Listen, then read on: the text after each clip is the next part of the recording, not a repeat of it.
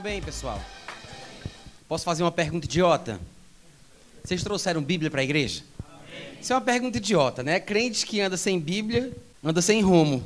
Quem não esteve aqui no sábado à noite e hoje pela manhã? Quem não esteve? Meu Deus, quase todo mundo. Vocês estavam onde, pessoal? Nós estamos falando aqui a respeito de arrebatamento, tribulação, questões relacionadas à escatologia. Falamos um pouquinho sobre a tribulação, na verdade, eu acho que falamos mais sobre a tribulação do que qualquer outra coisa.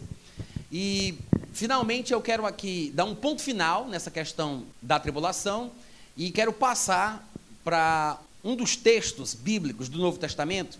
E, infelizmente, é um dos textos que é usado por pessoas que creem num arrebatamento pós-tribulacionista, que seria depois da tribulação. Aqueles que dizem que a igreja vai experimentar tudo aquilo que vai acontecer durante os sete anos de tribulação, que sofrerá não só a perseguição do anticristo e dos pecadores, como também, de alguma forma, enfrentará o juízo de Deus. Uma linha dos pós-tribulacionistas acreditam que a igreja ficará aqui preservada do juízo de Deus, ainda que não seja preservada das tribulações que Satanás e o anticristo possam lhe trazer. Então, há pós-tribulacionistas que acreditam que a igreja fica na terra, mas preservada na tribulação e não retirada da tribulação, como é o meu caso. Eu acredito que a igreja será retirada da terra antes do início dos sete anos de tribulação. Amém, gente? Então é o seguinte, eu mencionei que nós temos três textos principais nos evangelhos que falam sobre a tribulação. Os textos são Mateus 24, Marcos capítulo 13 e Lucas capítulo 21. Citei também que cada um deles fala do seu próprio modo a respeito daquilo que ouviu. Não são três discursos em três ocasiões diferentes. É um discurso só, sendo relatado três vezes, por três pontos de vista diferentes. São três perspectivas diferentes. E Deus quando ele usa alguém, me permitam por favor usar a palavra usa aqui, né, entre aspas, quando Deus usa alguém, essa pessoa não fica num transe evangélico, ela não fica é, sem os seus sentidos, ela continua com a sua personalidade, com as suas características, o seu nível de escolaridade, as palavras que ela usa, o seu jeito de ser, o seu temperamento.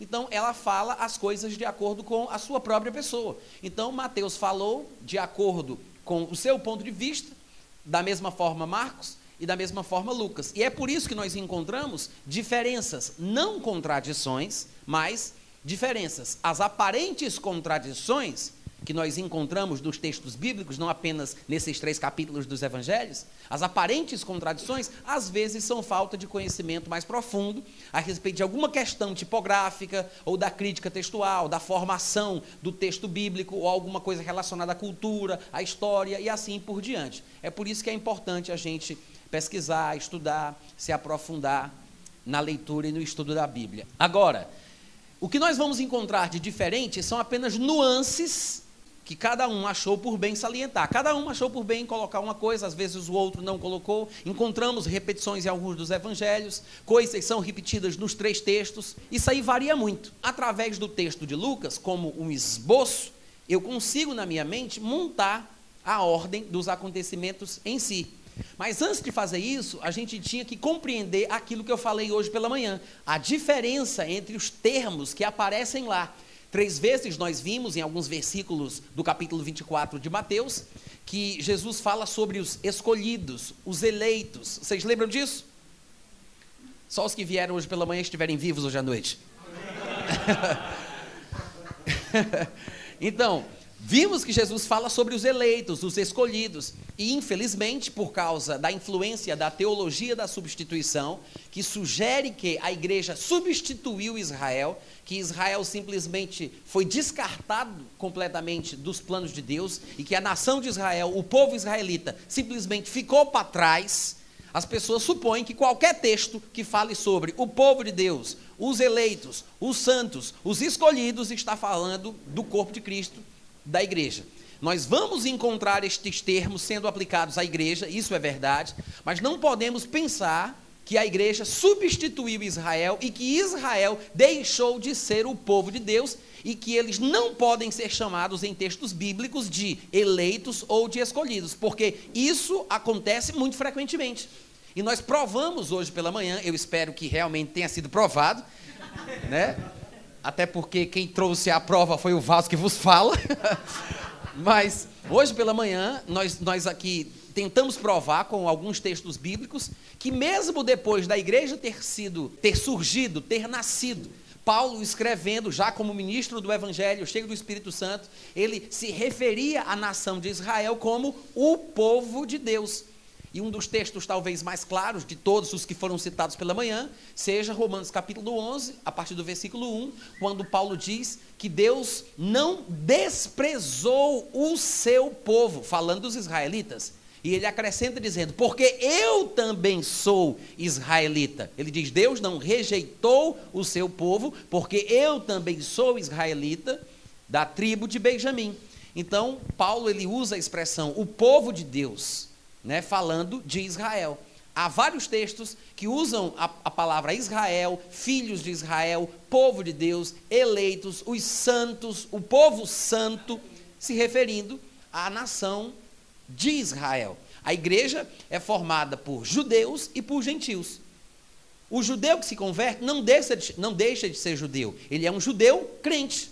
O gentio que se converte, ele não deixa de ser gentio, ele é um gentio crente como nós vimos em Romanos capítulo 2, quando Paulo fala sobre o verdadeiro judeu aos olhos de Deus, que é aquele que nasce de novo, que a circuncisão não é na carne, mas é no coração, e ele diz que o gentil que não tem a lei de Moisés também agradará a Deus, porque o gentil que nasce de novo, ele vai ter uma natureza que lhe faz proceder de conformidade com a lei. E este homem, mesmo não tendo lei, porque tem uma nova natureza que traz um novo procedimento, este homem, mesmo sendo gentil, ele vai servir de lei para si mesmo, porque este mostra o cumprimento da profecia da nova aliança, que a lei será escrita no coração e na mente. Então, Paulo ele mostra que o gentil convertido, ele é de Deus, que o judeu só é de Deus se for convertido. Muito obrigado pelo entusiasmo. então, tendo dito isso, nós vimos que textos como Mateus 24 muitas vezes são mal interpretados exatamente porque falham nessa questão. Não entendem a diferença entre a igreja e Israel e que passagens que falam dos eleitos, do povo de Deus, os escolhidos, podem estar falando dos israelitas. E eu creio no meu ponto de vista, em meu entendimento, eu creio que é o caso de Mateus 24, Marcos 13 e Lucas 21. Quando nós fazemos uma harmonização dos três textos, dos três capítulos, Mateus, Marcos e Lucas, e nós vamos tentando encaixar versículo após versículo, para a gente poder enxugar a declaração como um todo, incluindo aquilo que não foi dito em cada evangelho, para a gente ter uma visão panorâmica maior do que foi dito por Jesus como um todo. Quando a gente faz isso, a gente vai se pegar confuso. Porque, de fato, em algum lugar, como por exemplo no Evangelho de Lucas, Jesus vai dizer que vai haver uma perseguição a alguns por causa do seu nome. Então, se o texto, como eu estou sugerindo, fala sobre uma perseguição e tribulação que virá aos judeus, qual a associação do sofrimento dos judeus em relação ao nome de Jesus? Porque a única tribulação e sofrimento que alguém poderia experimentar em relação ao nome de Jesus seria se esta pessoa fosse testemunha de Jesus se ela fosse um crente ou um pregador. Então, quando pegamos versículos como estes que se encontram em Lucas, nós nos perdemos. Porque lembramos, Lucas está falando a mesma coisa de Mateus 24, mas lá em Mateus 24 fala dos escolhidos, mas se aqui Jesus diz que serão perseguidos pelo seu nome, então os escolhidos devem ser aquele que crê no seu nome. Hum, é assim que a gente raciocina. Mas eu quero que você abra comigo em Lucas capítulo 21. Bom, gente, eu estou falando devagar porque é só a introdução, vou ter que acelerar agora. Brincadeira, eu falei isso porque eu sei que eu estava falando rápido. Todo mundo achou Lucas 21? Sim ou não? Amém. Vou colocar aqui o meu cronômetro, senão eu vou esquecer do tempo de novo. Tá. Tá valendo agora, hein? Lucas capítulo 21. No versículo 5 diz que Jesus falava, não, falavam alguns a respeito do templo, como estava ornado de pedras e de dádivas, belas pedras e de dádivas. Então Jesus disse: Vedes estas coisas, dias virão em que não ficará pedra sobre pedra que não seja derribada. Todo mundo encontrou? Amém. Versículo 7, agora, Lucas capítulo 21, página 134. Perguntaram-lhe então, mestre, quando? Eu queria que vocês repetissem essa palavrinha aí. Quando? quando? Todo mundo sabe que quando indica tempo, né? Eles estão querendo saber o tempo, quando. E aqui, olha para cá, eu não estou lendo, presta atenção, presta atenção, a gente vai ler junto. E aqui, nesse texto, vão aparecer vários indicativos de tempo e de ordem. Vai aparecer primeiro, antes disso. A pergunta é quando, então a resposta está relacionada ao tempo. Eu gosto de Lucas 21, como já falei, porque eu acho que Lucas, ainda que ele não apresente na ordem que eu gostaria que ele apresentasse as coisas, ele deixa claro de que tempo cada trecho, de que tempo cada trecho faz parte. Vocês vão entender quando eu começar a mostrar os versículos. Por exemplo, disseram: Quando sucederá isto, Senhor? Que sinal haverá de quando estas coisas estiverem para se cumprir? Aí no versículo 8, Jesus fala: Vede que não sejais enganados, porque muitos virão em meu nome, dizendo: Sou eu, e também chegou a hora, não os sigais. Quando vocês ouvirem falar de guerras, de revoluções, não se assustem, porque é necessário que, primeiro, olha aí, ele disse: primeiro aconteçam estas coisas, mas o fim não será logo. Então, ele diz: primeiro tem que acontecer as guerras, as revoluções, nação contra nação, reino contra reino. Então, Jesus diz: primeiro tem que acontecer isso. Só que depois que ele diz que primeiro tem que acontecer isso, mas o fim não será logo, porque terá uma cadeia de eventos que se desenrolarão, ele diz: primeiro tem que acontecer isso, logo em seguida ele acrescenta: antes, porém, de todas estas coisas, lançarão mão de vós. Gente, no versículo 9, ele disse: primeiro deve acontecer o quê? Pode ler, não tem problema nenhum. Não é prova, não, gente. É só interatividade mesmo. Versículo 9, ele disse: primeiro devem acontecer estas coisas, o que? Guerras e revoluções. Só que no versículo 12, vemos que Jesus diz: antes, porém, de todas estas coisas.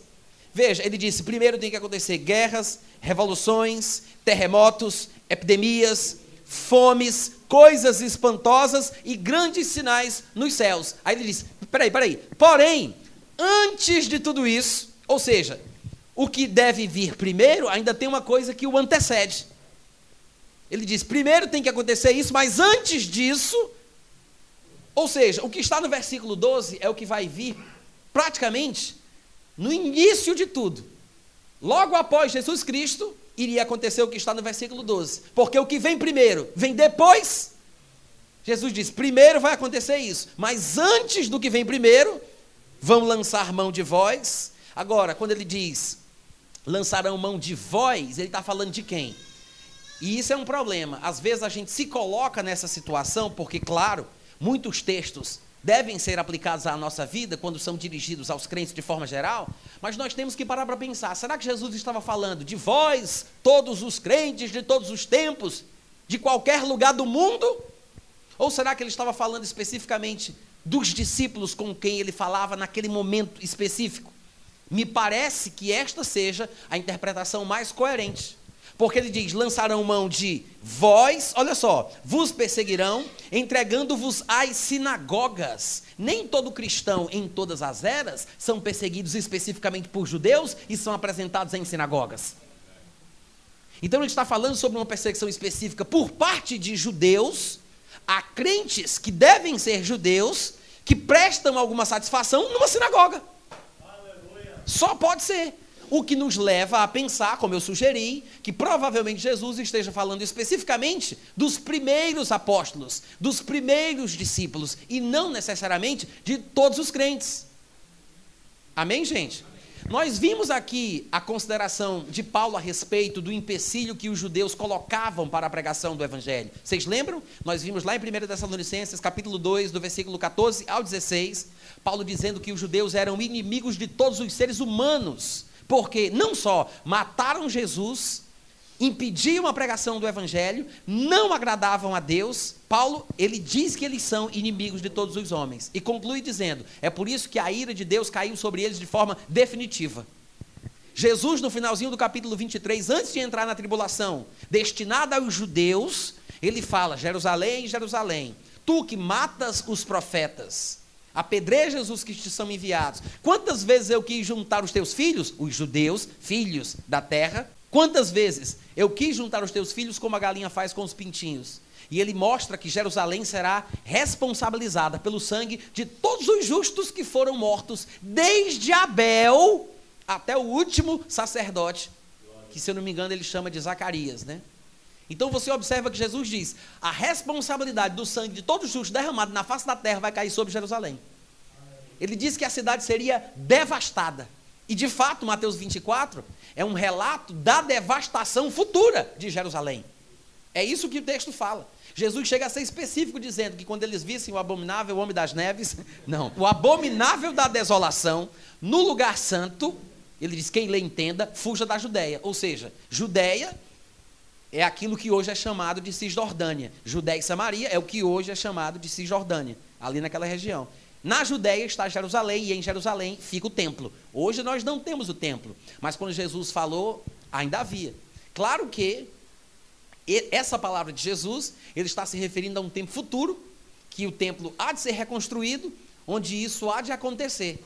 Eu sei que algumas pessoas pensam, principalmente os preteristas, como eu expliquei aqui no primeiro dia, que é uma escola de pensamento escatológico, mas os preteristas acreditam que as profecias que eram proferidas pelos profetas, incluindo Jesus, aconteciam no mesmo período da vida do profeta. Então, há quem diga que quando Jesus disse isso, ele se referia ao cumprimento desta profecia do ano 70 depois de Cristo, quando o Império Romano invadiu Jerusalém, destruindo a cidade, destruindo o templo e causando morte de milhares de judeus. Mas com certeza não deve ter sido isso. Não deve ter sido a respeito disso que Jesus se referia, porque Jesus disse que essa aflição grandiosa ela ia acontecer uma vez só na história da humanidade. Ele disse: nunca jamais aconteceu, nem jamais se repetirá.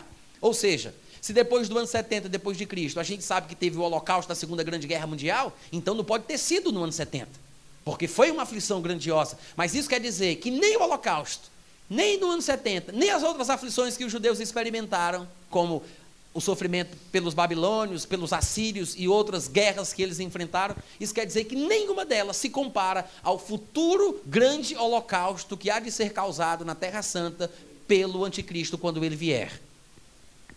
Amém? Então, o texto provavelmente se refere a isso, é um tempo futuro que ainda há de acontecer. E aqui, voltando para Lucas capítulo 21, quando ele diz: antes dos terremotos, antes das epidemias, antes das pestes, das fomes, antes das guerras, antes das revoluções, antes dos grandes sinais nos céus, antes de tudo isso, porém, vão lançar mão de vós, os apóstolos, os pregadores. E quem faria isso? Provavelmente os judeus, como a gente já sabe, porque vão ser entregues nas sinagogas. Paulo já disse que os judeus eram inimigos de todos os homens. Jesus já lançou a maldição sobre Jerusalém. A gente sabe que eram judeus. Então está para mim está muito claro que lançarão mão de vós, não é de vós, todos os crentes que estarão vivendo na tribulação. Pode se preparar, filho, que vai comer o pão que o diabo amassou. Não é assim que eu entendo. Eu penso que Jesus está falando de forma específica para os primeiros pregadores da história do cristianismo. Aí ele fala: é, entregando-vos às sinagogas, aos cárceres, levando-os à presença de reis, governadores, por causa do Fala mais alto aí. Por causa de quê? Aí faz sentido. Aí faz sentido. Se ele está falando dos discípulos com quem ele está falando, vos perseguirão, lançarão mão de vós, vos entregarão nas sinagogas deles, dos judeus. Então ele diz: por causa do meu nome. Claro, porque são crentes, são cristãos. Isso aqui vai acontecer, segundo disse Jesus, antes das revoluções, antes das guerras. Então não pode ser a tribulação que vai vir depois. Ah, gente, vocês não estão entendendo, não, não é possível. Se Jesus está falando aqui da tribulação dos últimos tempos, né? É uma coisa que vai acontecer uma vez só na vida. Nunca aconteceu e nunca vai se repetir. E ele está dizendo que antes de começarem as guerras de nações contra nações, iria acontecer isso. Então ele não está falando de crente do fim, ele está falando de crente do começo ainda que seja uma aflição, e faça parte de uma dissertação de Jesus Cristo a respeito do desenrolar das coisas, segundo a narrativa de Lucas, ainda que seja, nós estamos percebendo que é provável que ele estivesse falando dos apóstolos, dos pregadores, dos crentes, dos discípulos daquela época, por causa do meu nome. Aí entraria o por causa do meu nome muito bem.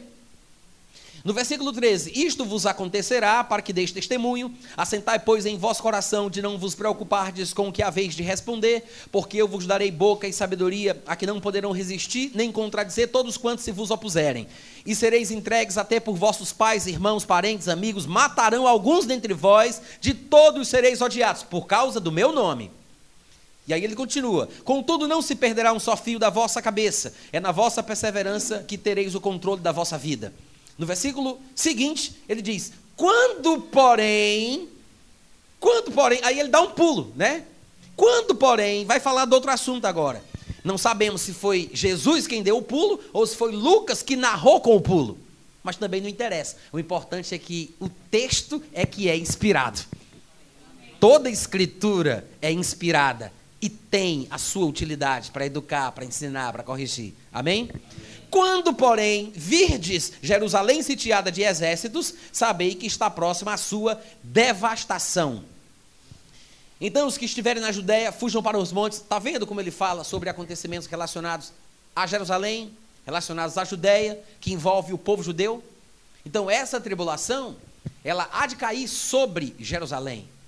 Como ele vai dizer, se eu não me engano, aqui, são dias de vingança. Uau! Deus, o vingador, há de prestar contas com o povo que está em dívida com ele. O povo que não se arrepende, que não crê no Filho de Deus, que não o recebe, acumula contra si mesmo ira para o dia da ira e do justo juízo de Deus. Quem crê no Filho tem a vida, mas quem não crê no Filho, a ira de Deus sobre ele permanece. É por isso que quando alguns judeus religiosos vieram para João Batista para se batizar no batismo de arrependimento para a remissão dos pecados, ele disse: Quem vos induziu a fugir da ira? Então, na verdade, existe uma ira predestinada a ser derramada sobre o povo judeu. Há muitos textos que mostram isso. Já li alguns e é provável que daqui para mais tarde a gente leia outros. Mas veja aqui que no versículo 21 ele diz: Os que estiverem na Judéia fujam para os montes, os que se encontrarem dentro da cidade de Jerusalém, retirem-se, e os que estiverem nos campos não entrem nela, porque estes dias são dias de vingança. Dias de quê? Vingança, vingança para se cumprir tudo o que está escrito. Uma das coisas que nós vamos encontrar escritas, ou escrita, a respeito desse dia de vingança está em Oséias capítulo 9, versículo 7. Chegaram os dias do castigo, chegaram os dias da retribuição. Israel vai ficar sabendo. O seu profeta é insensato, o homem de espírito é um louco, por causa da abundância da tua iniquidade, ó Israel, e o muito do teu ódio. O dia da vingança, o dia do castigo. No versículo 23, Lucas coloca que Jesus disse: Ai das que estiverem grávidas e das que amamentarem naqueles dias. Por quê, gente? Porque se ele diz que é para fugir de Jerusalém, para fugir da Judéia, para não voltar para a cidade, não é para nem entrar em casa, não é nem para buscar a capa. Se o negócio vai ser tão tenebroso assim, é claro que é, é crítico para uma mulher grávida, para uma mulher que está amamentando, fugir nestas condições. Ele está falando sobre fuga, sobre fugir. Ai das que estiverem grávidas e estiverem amamentando naquele dia, porque haverá grande aflição na terra e ira contra. Contra quem? Contra quem? Ah, agora dá para ficar mais claro. Agora dá para entender. Jesus falou sem papa na língua. Papo reto, sem arrudei.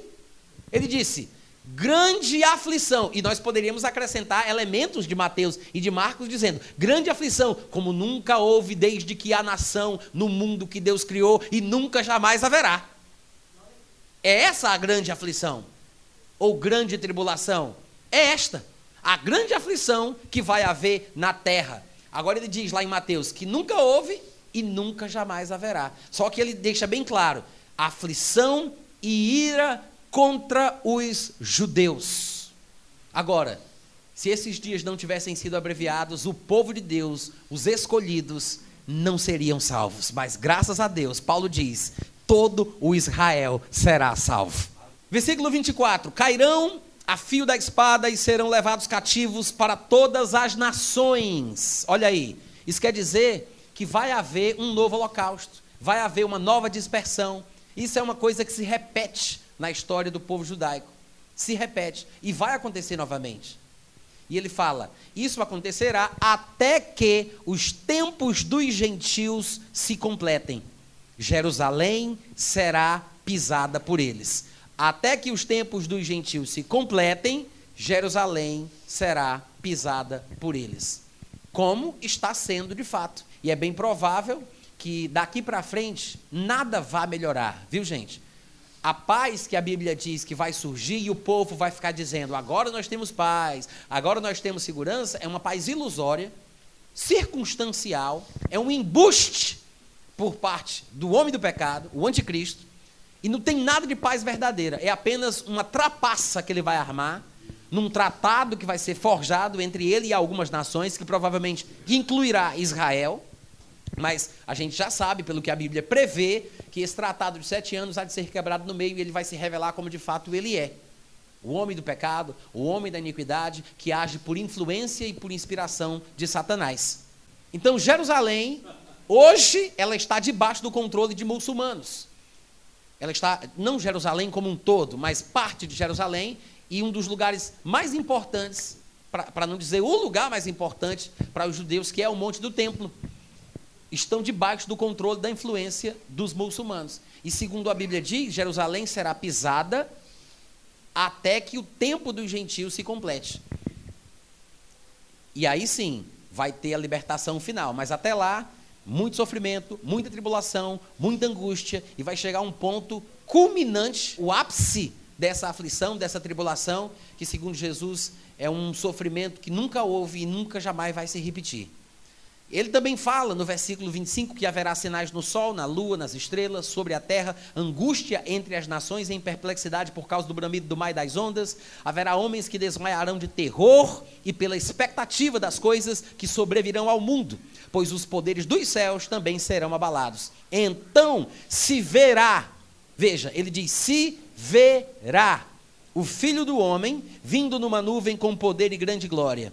Irmãos, eu falei para vocês, mas eu quero repetir. Existem dois aspectos do reino de Deus. Eu não estou falando sobre dois tipos de reino, como sugerem os dispensacionalistas clássicos, né? o, o, o reino dos céus e o reino de Deus.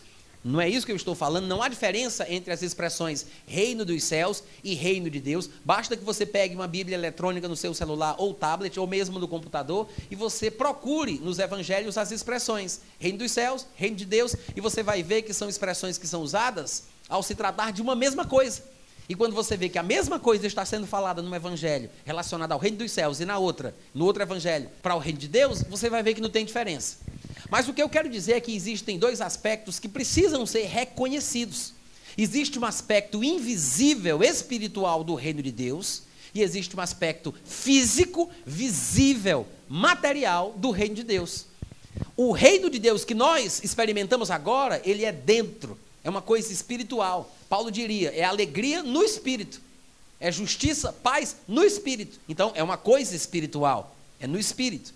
Jesus disse em Lucas 17, 20 e 21, ele disse: Cuidado, porque o reino de Deus não virá de forma aparente, visível. Não dá para dizer, está ali, está acolá, porque o reino estará, segundo Jesus, dentro de vós. Em outras palavras, nós estamos no reino. O reino já está aqui, porque nós fomos transportados do império das trevas para o reino. Se o reino não veio, a gente ficou aonde? No limbo? Não, estamos no reino. Né? O reino já está disponível. Só que não é o reino físico, é o reino espiritual dentro de nós. Mas a relação do reino de Deus com a nação de Israel não é simplesmente espiritual. Quando o reino de Deus se estabelecer de forma física, todo olho o verá. É por isso que quando a Bíblia diz que Jesus virá e todo olho o verá, é uma vinda específica para Jerusalém.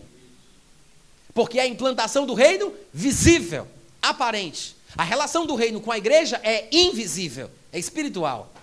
Amém? É por isso que, quando fala aqui da vinda, as pessoas se atrapalham com a questão do arrebatamento, porque não compreendem como esmiuçar a palavra de Deus nesse sentido. E aí ficam confusas. Não faz sentido a igreja passar pela tribulação. A igreja não poderia ser destinada à tribulação, porque a tribulação é o dia da vingança. Acabamos de ler aqui no texto de Lucas.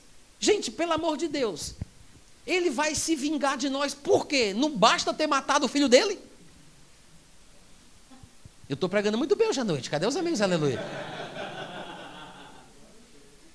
Não basta Jesus ter, ter, ter, morrido naquela cruz, porque a Bíblia diz que ele foi ferido de Deus. Foi Deus quem feriu ele, traspassado por Deus. A Deus agradou moê-lo, fazê-lo enfermar. Tudo que Deus fez com ele, o castigo de Deus que caiu sobre ele, foi para me dar paz. Aí Deus vai, mata ele, castiga ele, fere ele, aí vem se vingar de mim. Não faz sentido. Não faz sentido.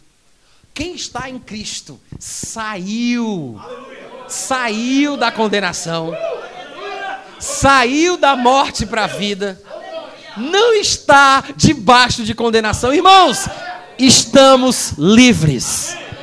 Livres. Estamos livres. Alguém poderia dizer: Ah, Natan, mas eu acho que você não merece. E quem foi que disse que eu merecia? Não mereço. Mas ele foi com a minha cara. É por amor, é por misericórdia, é por graça, é por compaixão derramada em Jesus Cristo. Quem, quem confessar Cristo como Senhor, entra na bênção. É assim mesmo, sem merecer, sem merecer, mas entra na bênção. Não faz sentido a igreja ter que passar pelo momento de punição. Não faz sentido, gente. As pessoas falam, ah, mas irmão Natan, os pós-tribulacionistas argumentam. Mas, irmão Natan, na verdade, eu não acredito que a igreja experimentará a ira de Deus, experimentará a ira do anticristo, a ira de Satanás. Tudo bem que nós já experimentamos a oposição dos pecadores deste mundo. Ser crente no mundo onde Satanás é Deus é ter que nadar contra a maré. Isso é fato. Mas, nos exemplos que nós vemos de juízos divinos sendo executados na terra, nós não vemos Deus preservando o povo no lugar da tribulação. Podemos encontrar um exemplo aqui ou ali, mas a, a, maioria deles mostram Deus tirando o povo do lugar que vai ser punido.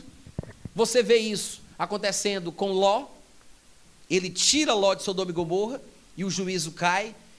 Você vê isso com Noé e a sua família, que é retirada da terra quando o juízo cai.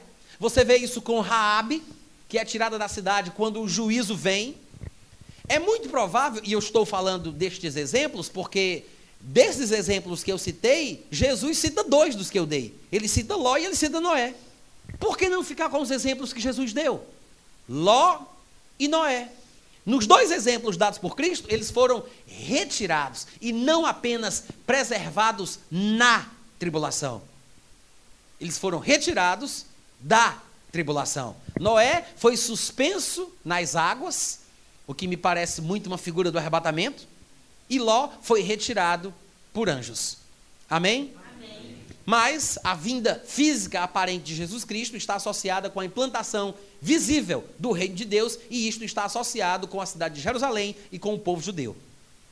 Uma das passagens que, para mim, mais esclarecem o arrebatamento da igreja pré-tribulacional, não somente o arrebatamento, mas pré-tribulacionista, é 2 Tessalonicenses, capítulo 2 quando Paulo fala sobre a apostasia. E, infelizmente, muita gente boa, até inteligente, que eu admiro, não consegue enxergar os fatos. E eu costumo dizer que eu prefiro ouvir um pregador que fala contra mim, mas que é inteligente naquilo que fala, do que ouvir um pregador que fala em meu favor, mas que não sabe o que diz. Me dá mais prazer ouvir um, um argumentador inteligente que discorda do meu ponto de vista do que ouvir alguém que tenta apoiar o que eu falo, mas que não tem bons argumentos.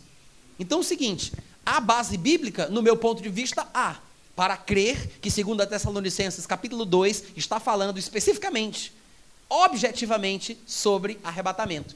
E toda a celeuma intelectual em cima da questão de 2 Tessalonicenses, eu ia dizer jaz, está sobre a palavra apostasia.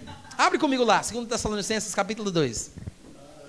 2 Tessalonicenses capítulo 2. Ele diz: Irmãos, no que diz respeito à vinda de nosso Senhor Jesus Cristo e à nossa reunião com Ele, Nós vos exortamos a que não vos demovais da vossa mente com facilidade, nem vos perturbeis, quer por espírito, quer por palavra, quer por epístola, até como se fosse uma carta nossa, como se procedesse de nós, supondo tenha chegado o dia do Senhor.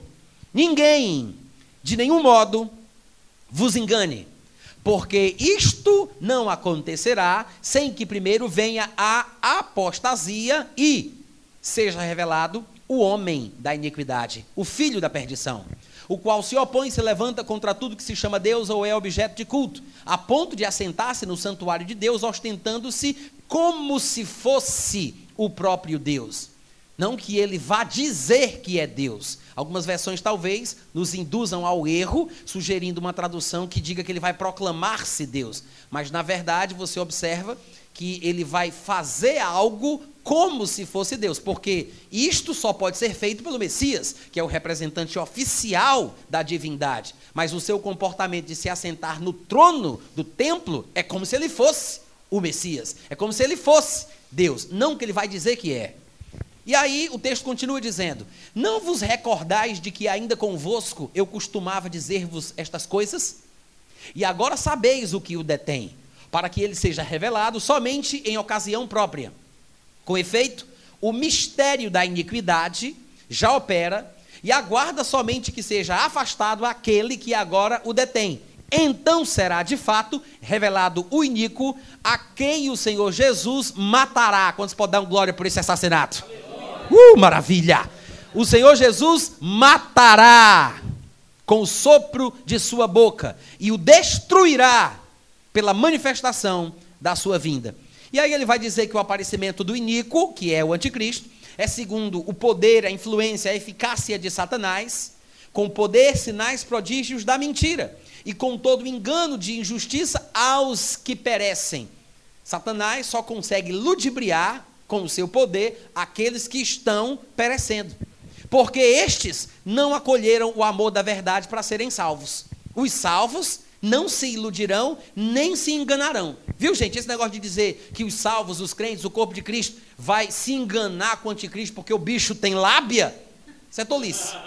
Ele só vai enganar os que perecem, porque não amaram a verdade para ser salvo. Quem já está salvo, não se ludibria. Que empolgação.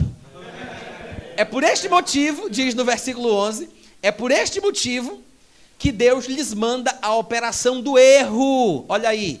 Deus manda a operação do erro para eles acreditarem na mentira. Deus manda a operação do erro. Lembra que é mais ou menos a mesma coisa lá de Romanos capítulo 1, quando a Bíblia diz que o que se pode conhecer de Deus está manifesto e que os homens que não louvam a Deus, não glorificam a Deus, tendo conhecimento dele, vão ser julgados por Deus, e a Bíblia diz que Deus os entrega a uma disposição mental reprovável para fazer o que é errado. Deus faz isso com eles. Da mesma forma que Deus envia a operação do erro. Ou seja, é uma retribuição. O, ju o juízo de Deus é justo. É justo. Aí continua. É por esse motivo que Deus lhes manda a operação do erro para darem crédito à mentira, a fim de serem julgados, todos quantos não acreditaram na verdade. Antes, pelo contrário, deleitaram-se, tiveram prazer na injustiça. Tá, eu acho que até aqui é suficiente para que a gente possa dissecar esse texto. Claro que a gente não vai passar aqui o tempo necessário, que são 4 horas e 45 minutos, falando sobre esses versículos, mas a gente vai pelo menos dizer alguma coisa. A gente tem que tentar entender o que é que está escrito aqui. Primeira coisa, no versículo 1, quando ele diz a respeito da vinda de nosso Senhor Jesus Cristo e a nossa reunião com Ele, ele está falando sobre as últimas coisas.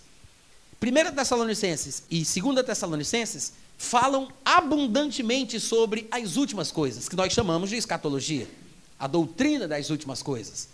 É constante Paulo falar sobre isso, tanto na primeira carta como na segunda carta. E não só isso, ele disse, como nós já lemos, que ele costumava falar destas coisas pessoalmente. Então era um assunto recorrente. Por alguma razão, Paulo ficou sabendo que os tessalonicenses estavam perturbados é isso que ele vai falar. Não vos perturbeis, quer por espírito, quer por palavra, quer por epístola, como se procedesse de nós, supondo tenha chegado o dia do Senhor. Paulo soube que eles estavam? Vamos lá, gente, como é que é? Perturbados. Eles estavam perturbados. Qual a razão de ser da perturbação? No meu entendimento, Paulo pregava o arrebatamento pré-tribulacional. Porque não faz sentido a igreja ficar no tempo da ira. A igreja passar pelo tempo de vingança contra Jerusalém, contra os judeus. Ainda que Deus também julgará as nações, porque como vimos, o juiz ele vem primeiro sobre o judeu, mas também sobre o gentil. Não faz sentido o corpo de Cristo, já salvo, já resgatado, já justificado, ter que ficar na terra no período da vingança, da tribulação, que nunca jamais houve, nunca jamais se repetirá. Não faz sentido. Agora, o que acontece é que provavelmente Paulo, sendo pregador do arrebatamento pré-tribulacional, ficou sabendo que alguém disse para os tessalonicenses que eles já estavam na tribulação. A gente não enxerga isso aqui porque parece que está codificado. Mas quando ele diz, veja o versículo 2: Não vos demovais da vossa mente com facilidade, ou seja, não mudem o entendimento de vocês, não se deixem influenciar intelectualmente por argumentos diferentes do que eu apresentei. Não vos demovais da vossa mente com facilidade, nem vos perturbeis, quer por espírito, ou seja, alguém teve uma revelação, viu um anjo, uma voz falou com esse pregador. Ele diz: nem por espírito, nem por palavra, ou seja, alguém pregou ou argumentou a respeito desse assunto, e ele disse: nem por carta, como se fosse a gente que tivesse escrito. Como se procedesse de nós, ele vai colocar. Porque tinha gente que falsificava cartas em nome de Paulo, para tentar engabelar os bestas. Tecnicamente falando, os nécios, mas besta é mais claro. Né? Então, as pessoas escreviam no nome de Paulo para pegar os bestas. E dava certo. Então Paulo disse: ó, mesmo que você tenha lido uma carta que te, esteja assinada com meu nome, como se fosse eu mandando, não creia. Disse, nem por palavra, nem por espírito, alguém teve uma visão, teve um sonho, não importa. Nem que seja uma carta supostamente escrita por mim. Ô cabamacho. Hein? Aí ele vai e fala o quê? Ele diz: supondo tenha chegado o dia do Senhor. Esse é o elemento chave aqui da questão. Eu sei que em algumas versões vai estar o dia de Cristo e não o dia do Senhor. Na verdade, existe uma variante textual aqui. Variante textual é a variação que o texto sofre através dos inúmeros manuscritos que foram achados na época que não tinha sido inventada a imprensa ainda. Quando a Bíblia foi ser impressa, então, eles tinham vários manuscritos, eles fizeram comparação de texto com texto. E encontraram em alguns lugares, segundo Tessalonicenses 2, 2, com a expressão o dia de Cristo, em outros lugares, o dia do Senhor. Então, tecnicamente falando, no mundo acadêmico, né, no sistema teológico, eles classificaram estas variações como variantes textuais. Aí, algumas versões apresentam o dia de Cristo, outras versões apresentam o dia do Senhor.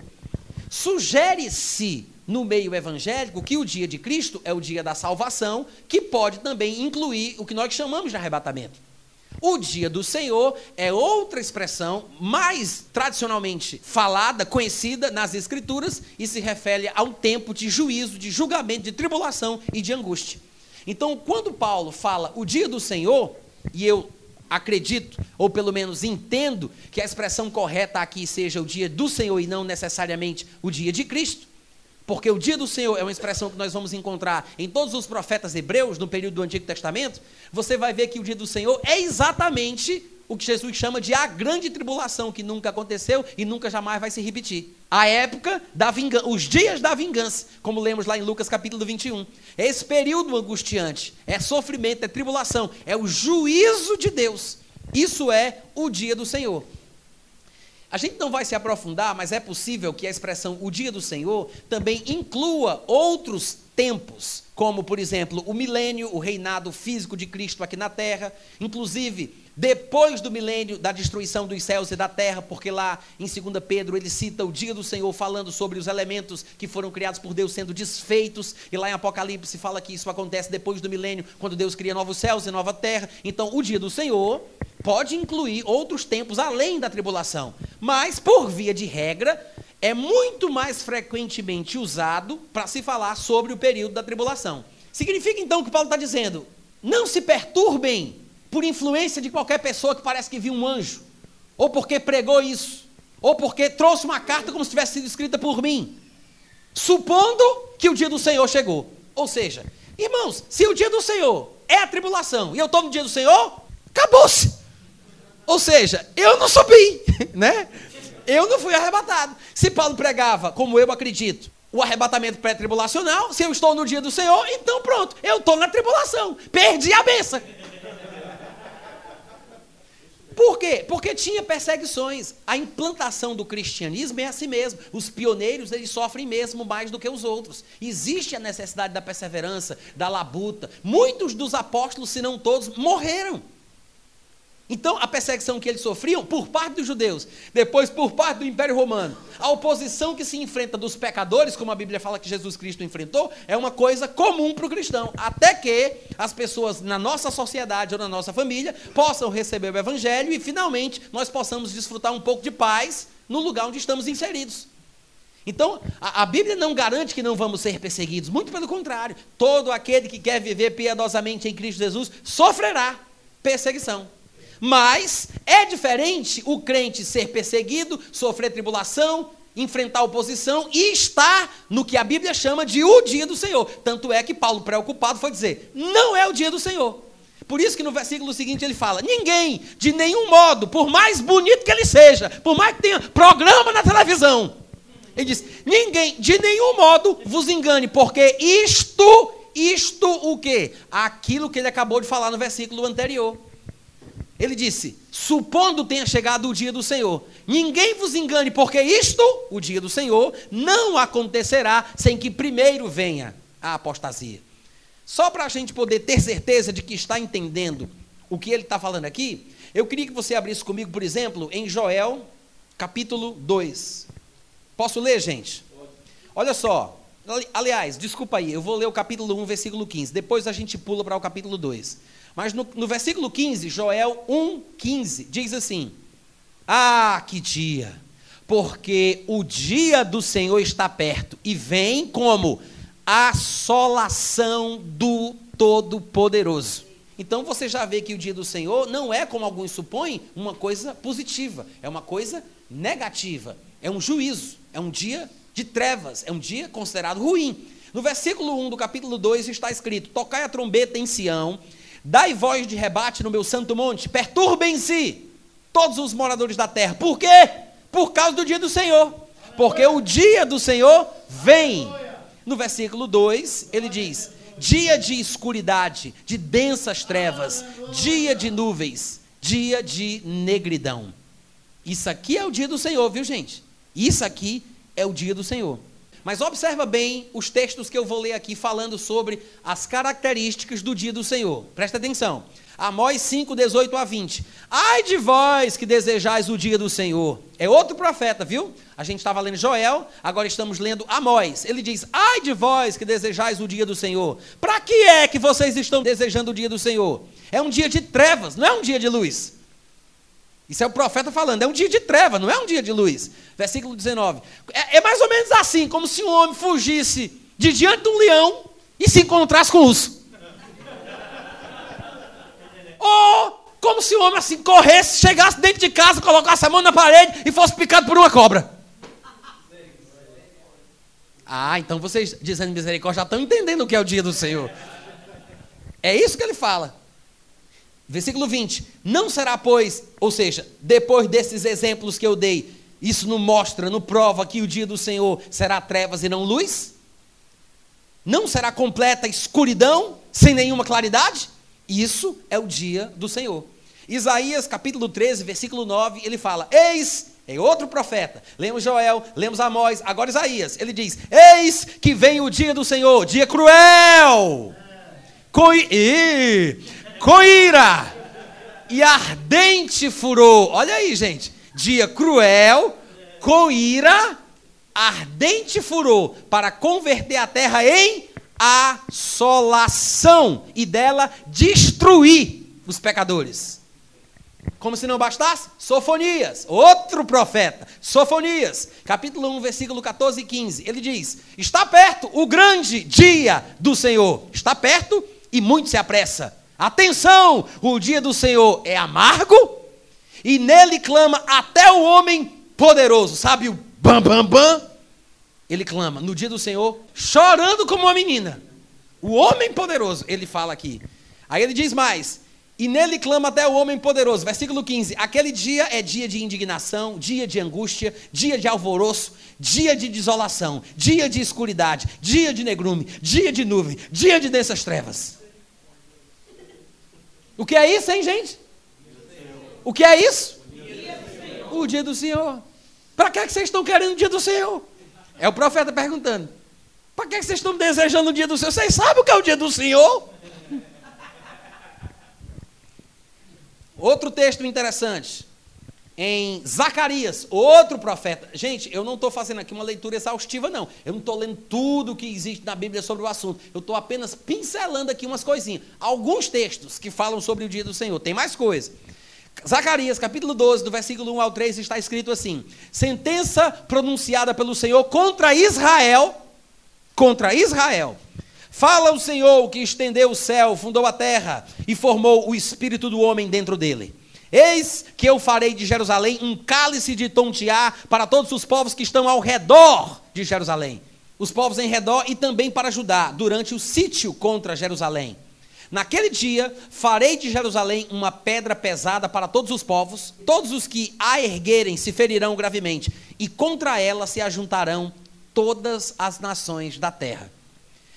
Depois, Zacarias 9 a 11 diz: Naquele dia procurarei destruir todas as nações que vierem contra Jerusalém, e sobre a casa de Davi e sobre os habitantes de Jerusalém derramarei o espírito da graça e de súplicas. Olharão para aquele a quem traspassaram, falando de Jesus, que virá no final da tribulação, pranteá-lo-ão como quem pranteia por um unigênito e chorarão por ele como se chora amargamente pelo primogênito. Naquele dia será grande o pranto em Jerusalém, como o pranto de Haddad Rimon no vale de Megido. Zacarias 14, de 1 a 4. Eis que vem o dia do Senhor, em que os teus despojos se repartirão no meio de ti, porque eu ajuntarei todas as nações para a peleja contra Jerusalém. Ele disse: Eu é que vou trazer tudinho contra Jerusalém. Olha o juízo de Deus. E ele continua: E a cidade será tomada, as casas serão saqueadas, as mulheres serão forçadas, metade da cidade sairá para o cativeiro no dia do Senhor. Lembra que a gente falou sobre isso aqui? Mais uma dispersão dos judeus. Sairão para o cativeiro, mas o restante do povo não será expulso da cidade. Então sairá o Senhor e pelejará contra essas nações, como pelejou no dia da batalha. Naquele dia estarão os seus pés sobre o Monte das Oliveiras, ele está falando de Jesus Cristo vindo para socorrer Jerusalém depois do juízo. Os seus pés estarão sobre o Monte das Oliveiras, que está de frente de Jerusalém para o Oriente. O Monte das Oliveiras será fendido pelo meio, para o Oriente e para o Ocidente, e haverá um vale muito grande. Metade do monte se apartará para o norte e outra metade para o sul. Oh, glória! Eu acredito que com esses textos que nós lemos, dá para a gente ter convicção de que o dia do Senhor é a tribulação, é uma coisa que está destinada, primeiro, para Jerusalém e para os judeus, e segundo, para as nações, para os gentios, porque será o tempo de juízo, de calamidade, de angústia, de trevas. É um dia pavoroso, como nunca houve na face da terra e nunca jamais se repetirá. Mas nesse tempo, o Senhor Jesus Cristo virá e salvará Jerusalém e os judeus estabelecerá o seu reino para sempre. Mas, quando Paulo fala, alguém pode ter escrito no meu nome, supondo que tenha chegado o dia do Senhor, ele diz: não acredite, não. Não se perturbem com isso. Porque Paulo sabe o que é o dia do Senhor, os irmãos sabem o que é o dia do Senhor, mas nós, hoje em dia, quando lemos, não sabemos, porque ninguém nos explicou, né? Não, não fizemos o IBPJ, o Instituto Bíblico aos Pés de Jesus, a gente não leu, não se aprofundou no assunto, né? Aí fica a gente feito barata tonta, tentando inventar a nova doutrina. Mas Paulo está falando sobre a tribulação. Isso é o dia do Senhor. Então Paulo está dizendo, não fique pensando que vocês estão no dia do Senhor. Trocando em miúdo, é como se Paulo dissesse assim, é, com licença, vocês ainda estão aqui na terra? Sim, Paulo, claro, claro. Então não é o dia do Senhor, né? Uh. É como se Paulo estivesse dizendo isso. Ou seja, não tem como ser, criatura. Não tem como ser. Por que, Paulo? Porque o dia do Senhor não acontecerá, versículo 3, sem que primeiro venha a apostasia e seja revelado o homem da iniquidade, que é o anticristo.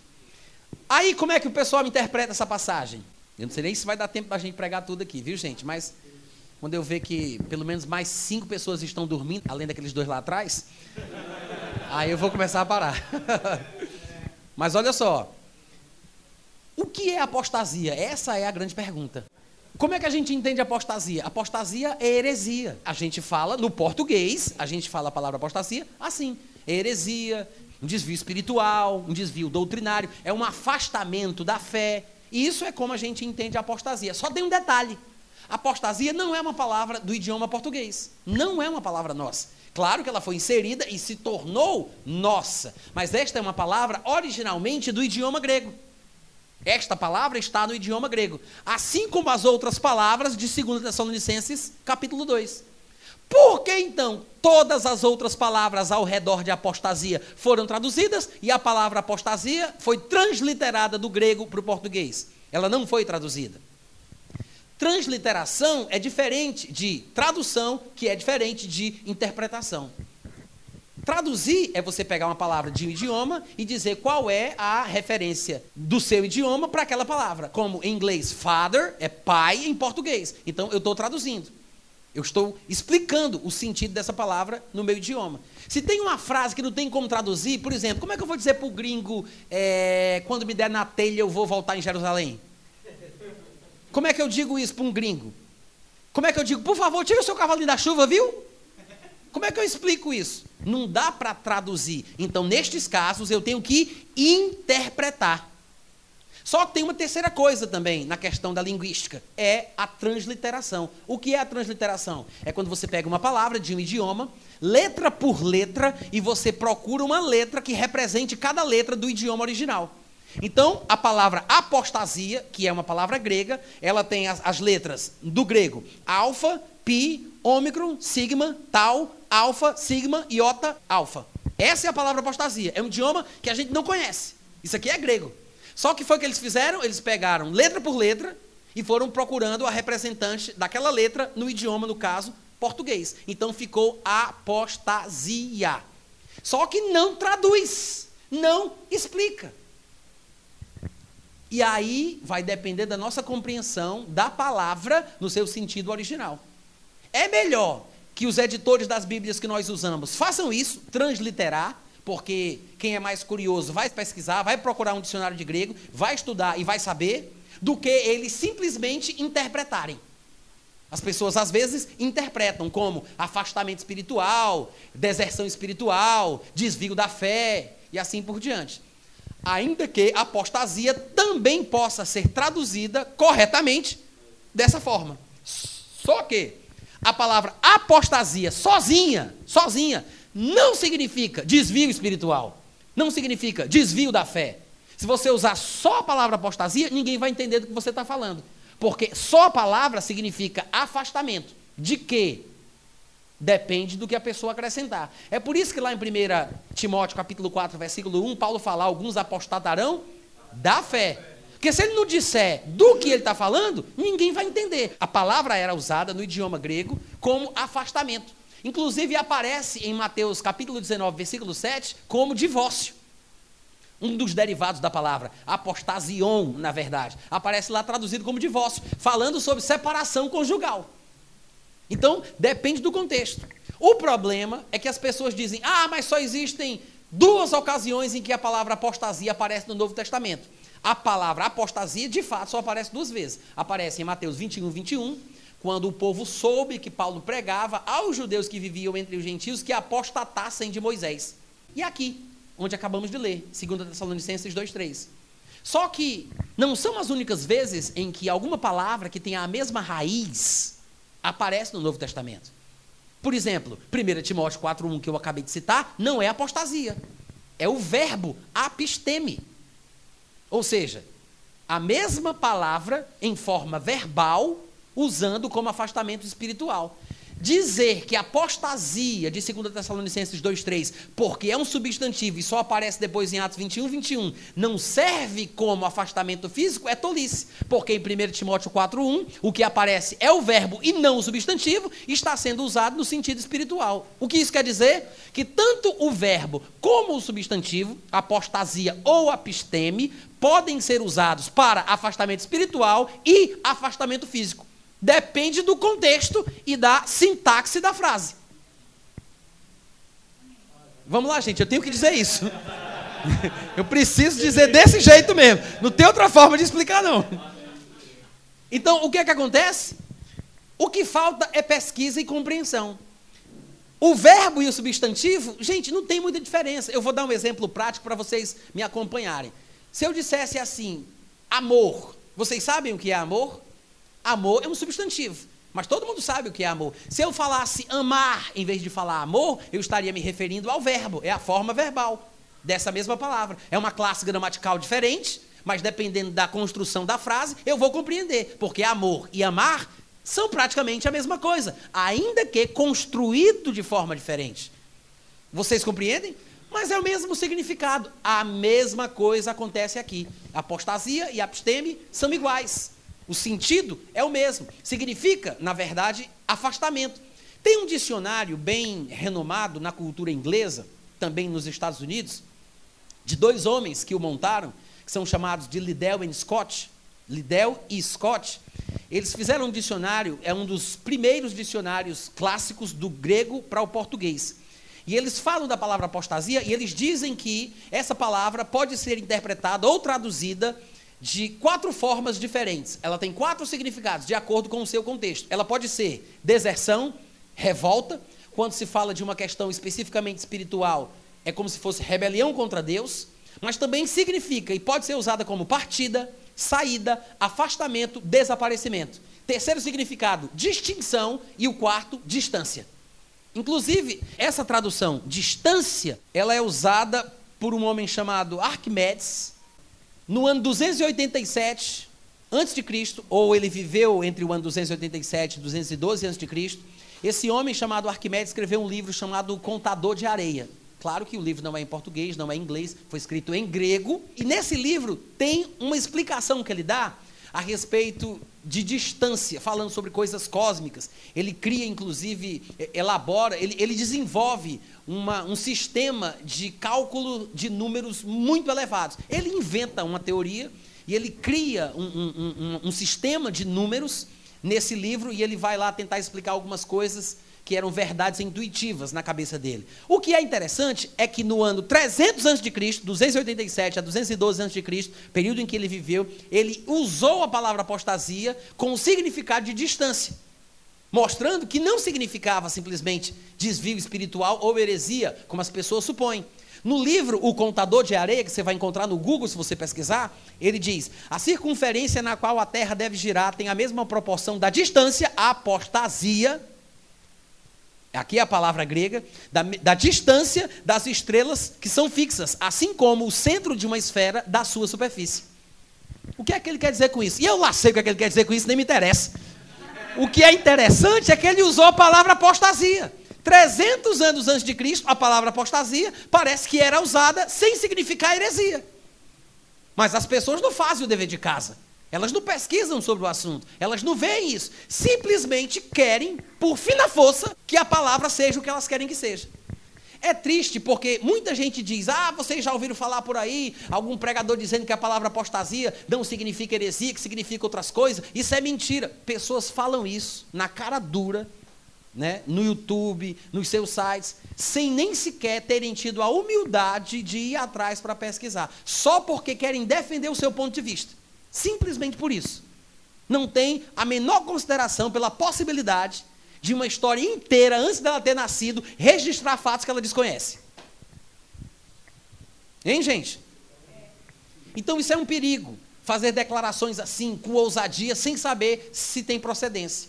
Faça uma pesquisa, estude. Se você não souber, diga eu não sei. É muito mais bonito você dizer eu não sei do que dizer eu errei. É muito mais bonito. Porque depois você vai ter que reconhecer que errou. Vocês entenderam ou não? Então, gente, apostasia significa sim afastamento, distância, como o próprio Arquimedes usou no seu livro O Contador de Areia.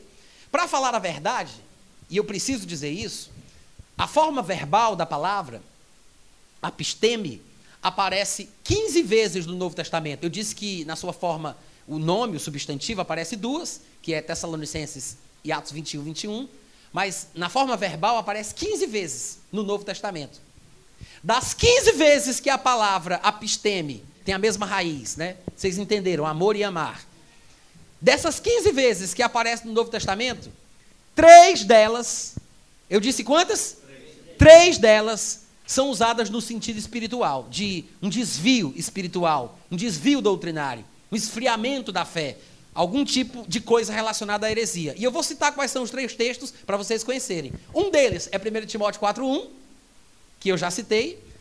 O Espírito afirma expressamente que nos últimos tempos alguns apostatarão da fé, e é por isso que tem que ter da fé para ficar claro do que é que está se, apostatando ali, do que é que se está se afastando, né? Por isso é que a gente entende que é um afastamento, um desvio espiritual, porque o contexto nos explica.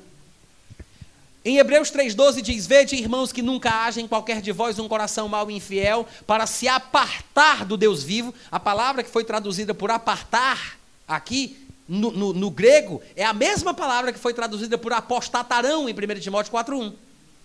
Na tradução eles colocaram apartar. Por que significa isso? Como a gente já viu no dicionário. Eu já disse, é um dos possíveis significados. O contexto ajuda a escolher melhor a palavra, para a qual eu vou traduzir aquele termo. Então eles colocaram na versão revista e atualizada de João Ferreira de Almeida se apartar do Deus vivo. É um afastamento espiritual, é um desvio espiritual. Em Lucas 8,13 diz: E os que estão sobre a pedra, falando sobre as sementes, estes são os que, ouvindo a palavra, a recebem com alegria, mas como não têm raiz, apenas creem por algum tempo. E no tempo da tentação se desviam. Traduziram assim, mas no original está lá, apisteme. A mesma palavra que em 1 Timóteo 4,1 foi traduzida por apostatarão. Ou seja, se desviam no sentido espiritual, mas veja que o sentido é isso mesmo: é se afastar, se distanciar. Três vezes a palavra aparece no sentido de desvio espiritual, de afastamento espiritual, doutrinário. Eu disse que tinha 15, não foi? Bom, se três significam afastamento espiritual, o que será que significam as outras 12? Todas as 12 vezes que a pisteme aparece no Novo Testamento significa afastamento físico. Por que eu estou dizendo isso? Porque se compreendermos esta palavra com esta, com este significado, ao lermos o contexto de Tessalonicenses novamente, a gente vai perceber que ele está falando sobre a importância, a necessidade de um grupo de pessoas ser afastado para que Satanás possa manifestar o anticristo. Aí vai fazer sentido.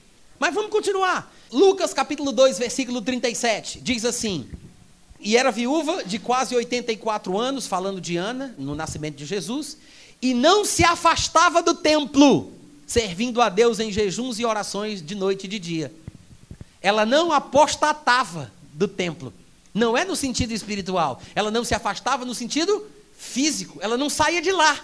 Como a gente diria aqui, é morta e viva dentro do templo, né? Não se afastava. Qual é a palavra original? A mesma apisteme, que foi traduzida em 1 Timóteo 4.1, apostatarão. Quantos estão me acompanhando? Amém. Atos capítulo 15, versículo 38. Mas a Paulo parecia razoável que não tomassem consigo aquele que desde a Panfilha se tinha, ó, apartado deles e não os acompanhou naquela obra. Está falando aqui de Marcos, que abandonou na primeira viagem missionária de Paulo e Barnabé, e a palavra usada por ele é a mesma que foi traduzida em 1 Timóteo 4,1 por apostatarão. Só que na minha tradução que eu usei, falou apartado deles. Mas é a mesma. Marcos apostatou de Paulo e Barnabé, no sentido físico. Não é um erro doutrinário, não é uma heresia, não é um afastamento espiritual. Muito obrigado pelo entusiasmo. Lucas capítulo 4, versículo 13. E acabando o diabo toda a tentação, ausentou-se de Jesus por algum tempo. Adivinha qual é a palavra aqui? Apostatar. O diabo se ausentou, mas é a mesma palavra que 1 Timóteo, capítulo 4, versículo 1, foi traduzida por apostatarão. Atos capítulo 19, versículo 9. Mas como alguns deles se endurecessem e não obedecessem, falando mal do caminho perante a multidão, Paulo retirou-se deles, se afastou, apostatou, não no sentido espiritual, apenas não queria mais conversa, não queria ficar perto. Ele pegou os discípulos e se retirou daquele outro grupo, separou os discípulos, disputando todos os dias na escola de um certo tirano. 2 Coríntios capítulo 12, versículo 8. Paulo disse que acerca de um espinho na carne que ele tinha, ele orou três vezes ao Senhor para que ele se desviasse de mim. A palavra é apostatar.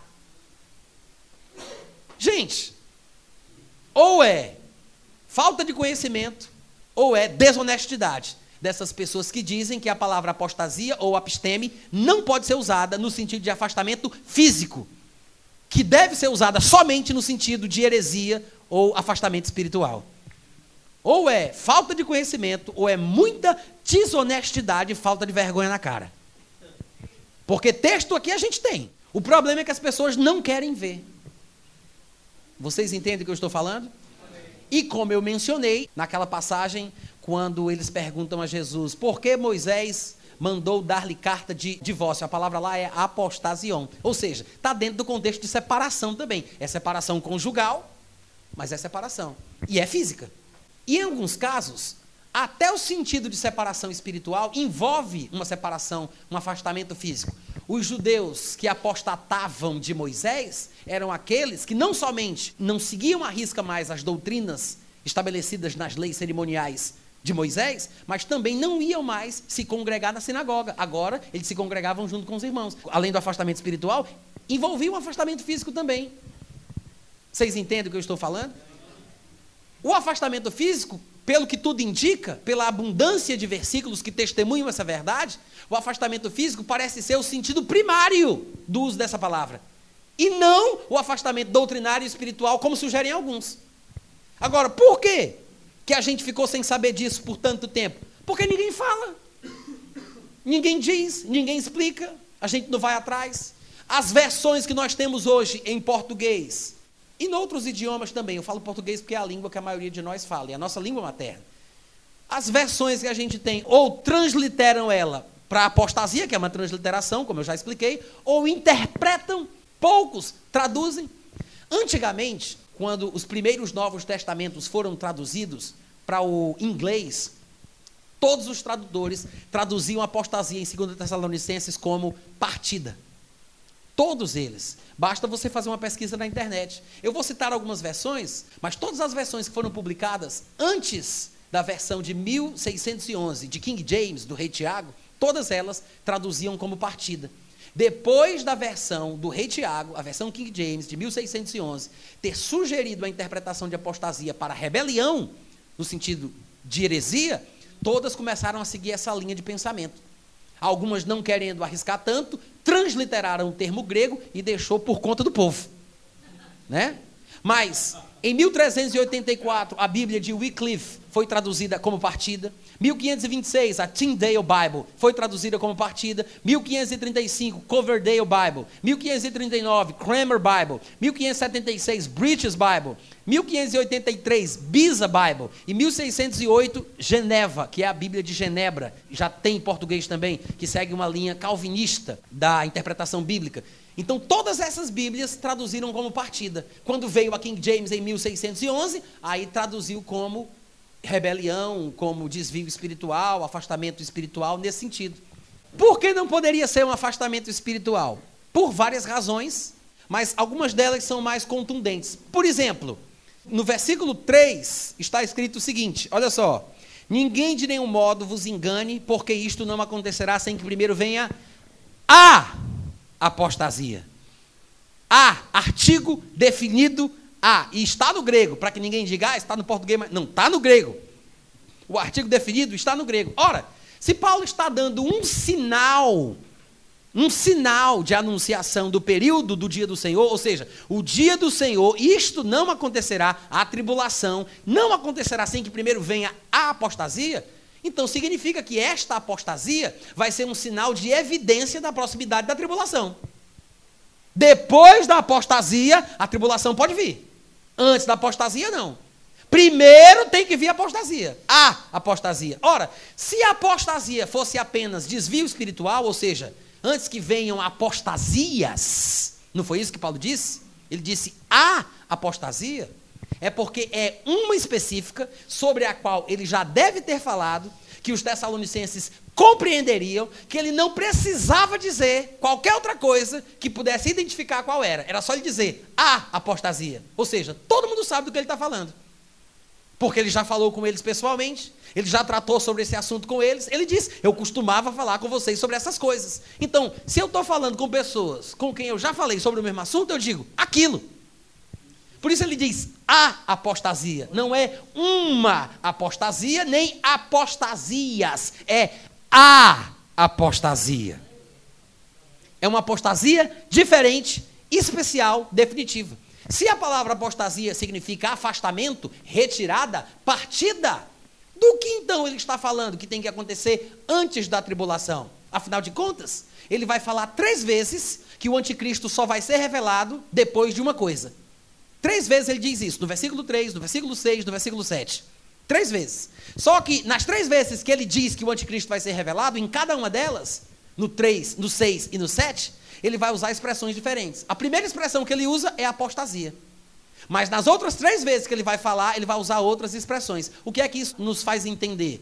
Que nas próximas vezes que ele falar que o anticristo vai ser revelado, como ele acabou de dizer do versículo 3, associando essa revelação ao acontecimento da apostasia, ou seja, tem que ser depois da apostasia, vai me fazer entender que as outras expressões que ele usa devem ter o mesmo significado que ele aplicou no versículo 3 para a apostasia.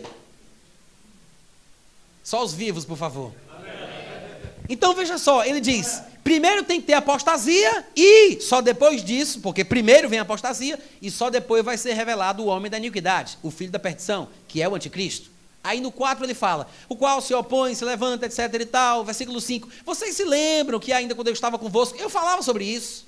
Aí no versículo 6 ele diz: Bom, e agora sabeis o que o detém para que ele seja revelado somente na ocasião própria. Ou seja, ele não pode se manifestar fora da ordem.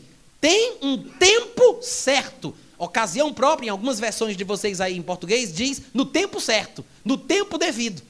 Quer dizer, se é uma ordem, deve ter uma coisa que vem primeiro, uma coisa que vem em segundo, uma coisa que vem em terceiro. Primeiro tem que ter apostasia. Só depois ele vai ser revelado, como ele disse no versículo 3. Só que agora, no versículo 6, ele diz: algo o detém, e depois ele vai ser revelado. Então, primeiro tem que acontecer a apostasia, porque se isso não acontecer, ele vai ser detido até lá. Só depois desse afastamento é que essa detenção vai desaparecer. Ele está sendo detido. Ele não pode se revelar antes porque tem algo que o detém. Então, primeira apostasia, tem que ter uma partida, uma retirada, um afastamento para que ele seja revelado. Porque algo o detém e ele não vai ser revelado enquanto algo que o detém estiver presente. Aí mais na frente ele fala, versículo 7: com efeito, o mistério da iniquidade já opera e aguarda somente que seja afastado. Apostasia. Afastado, retirado. Ele só espera que seja afastado aquele que agora o detém. E então será de fato revelado o iníquo. Três vezes ele diz que ele vai ser revelado, ele vai ser revelado, ele vai ser revelado. Primeiro tem que ter apostasia. Depois tem um que o detém. Quando for retirado, ele se revela. Ele está falando de quê, gente? Ele está falando sobre o arrebatamento do corpo de Cristo. Nós somos o sal deste mundo. Nós somos o sal deste mundo. De fato, se fôssemos fazer uma exegese do texto bíblico, nós poderíamos, nós poderíamos dizer Se fôssemos fazer uma análise, né, uma perícia no texto sagrado, para ficar mais claro naquilo que eu estou falando, se fôssemos fazer isso, nós poderíamos ser tendenciosos para dizer que aquele que o detém é o Espírito Santo. Porque a palavra grega para espírito é uma palavra que não é masculina nem feminina. É neuma, a gente pronunciaria pneuma, mas o P é mudo, né? neuma no grego. Só que essa palavra não é masculina nem feminina. Ela é uma palavra neutra. É como no inglês, que tem he, she, it. O it é neutro, né? É para coisa, às vezes para animal. Quando é um animal doméstico, a pessoa ama muito, às vezes chama até de he, né? Ele, Verônica, Verusca. Mas o fato é que no grego, exatamente como no inglês, tem o masculino, tem o feminino e tem o neutro. A palavra pneuma, como a gente diria vulgarmente, é neutra gramaticalmente falando, é uma palavra neutra. É por isso que aqui num versículo ele fala o que o detém, mas depois ele fala aquele. Ele, ele, ele muda do neutro para o masculino. Agora, isso nos faz suspeitar que seja o Espírito Santo, porque Jesus também fez a mesma coisa em João 16, quando disse: Se eu não for, ele não virá. Usando também o masculino para falar do Espírito Santo. Então, pode ser que o Espírito Santo seja aquele que o detém, só que tem um detalhe: essa ação do Espírito Santo na terra hoje, ela só acontece através da igreja do corpo de Cristo. Em outras palavras, as pessoas poderiam perguntar: então ele está falando que o Espírito Santo vai ser retirado do mundo? Num certo sentido, sim. Alguém poderia dizer, mas que absurdo! O Espírito Santo é onipresente, é onipresente, é oni. Calma. Antes de você falar isso, pense. O Espírito Santo é onipresente, onisciente, onipotente, sempre esteve, está e sempre estará na terra. Só que Jesus disse: se eu não for, ele não virá. Então, se ele veio, ele volta. Simples assim. Em português bem dizido, sem enrolação, né? Se ele vem, ele volta. O que significa então, gente? Que essa ação esse tipo de ação, de atuação do Espírito Santo nessa dispensação, na nova aliança, nessa era, nesse tempo, essa ação vai cessar. Então, o Espírito seria retirado nesse sentido, assim como ele veio e iniciou a era da igreja, porque as suas atuações são primordialmente por meio do corpo de Cristo. Claro que ele age também além do corpo, né? Além da igreja, ele também age, obviamente, mas nós temos que entender o, a doutrina bíblica sobre a vinda do Espírito para que compreendamos a sua retirada. É como se o período da graça se fechasse, o período, a era da igreja, chegasse ao fim, o corpo de Cristo é retirado, então o anticristo se revela, se manifesta, e agora, desse tempo para frente, é como se Deus passasse a tratar com Israel como no período do Antigo Testamento. É por isso que no período da tribulação, a tônica é Israel, a tônica é os judeus. 144 mil das tribos de Israel, dois profetas judeus testemunhando a partir de Jerusalém, serão mortos na cidade onde Jesus Cristo foi crucificado. A tônica, a mensagem, a, a palavra de Deus se difundirá pelo mundo no tempo da tribulação de forma intimamente ligada à cultura judaica. Então é como se a atuação do Espírito Santo voltasse aos primórdios do período do Antigo Testamento. As pessoas serão salvas, mas não experimentarão a experiência com Deus que nós temos hoje, de nascer de novo com o Espírito sendo recriado, o Espírito vindo habitar dentro da pessoa e a pessoa falando em línguas. É, é, bem possível que estas características sejam coisas da presente era. O tempo da tribulação vai ter uma atuação de Deus, o Espírito Santo estará agindo, mas de forma diferente. Então, quando ele fala aqui sobre a retirada, a partida, o afastamento, podemos dizer que é o Espírito Santo, ou é o corpo de Cristo, ou são os dois que trabalham juntos neste ministério, nessa atuação. Quantos foram abençoados hoje à noite?